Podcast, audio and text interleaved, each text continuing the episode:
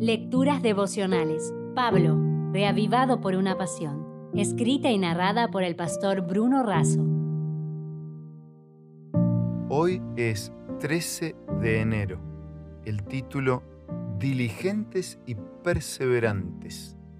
Leemos en Hechos capítulo 17 versículo 11 estos eran más nobles que los que estaban en Tesalónica, pues recibieron la palabra con toda solicitud, escudriñando cada día las escrituras para ver si estas cosas eran así.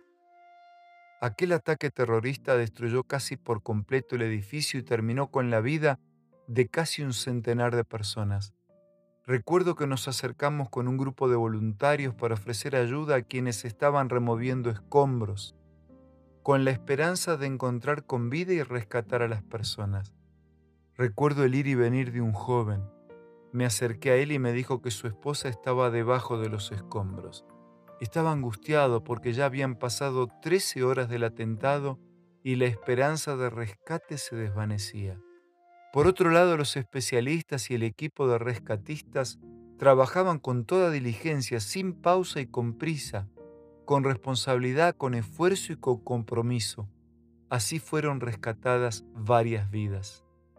Pablo visitó a los creyentes de Berea y al compararlos con los de Tesalónica, dijo que eran más nobles que ellos, es decir, eran distintivos, leales y generosos, porque recibieron el mensaje sin prejuicios y escudriñaban, profundizaban, investigaban y comparaban por sus propios medios la palabra escuchada de Pablo con la palabra escrita.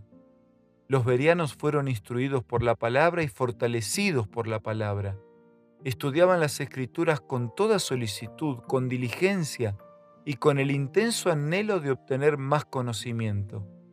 El diccionario define diligencia como cuidado, prontitud, agilidad, prisa, solicitud, disposición, eficiencia y búsqueda incesante hasta alcanzar el objetivo. Si deseas que tu esperanza de salvación crezca en fortaleza y solidez, estudia con diligencia la palabra de Dios. El cristiano es concebido por la palabra y debe alimentarse de ella, expresó William Gurnall. En un tiempo de superficialidad y de falta de profundidad, cada vez se piensa, se reflexiona y se medita menos. Por eso como los verianos Debemos ser perseverantes en el estudio de la Biblia y debemos hacerlo cada día. El estudio de la Biblia requiere nuestro más diligente esfuerzo y nuestra más perseverante meditación. Con el mismo afán y la misma persistencia con que el minero excava la tierra en busca del tesoro, debemos nosotros buscar el tesoro de la palabra de Dios. Y recordando que no solo de pan vive el hombre, sino de toda palabra que sale de la boca del Señor, les dejo como resumen final, como aquellos voluntarios que buscaban vida en la profundidad de los escombros, necesitamos un compromiso mayor con el estudio de la palabra. Seamos diligentes y perseverantes en su estudio y en su aplicación. Si desea obtener más materiales como este, ingrese a editorialaces.com.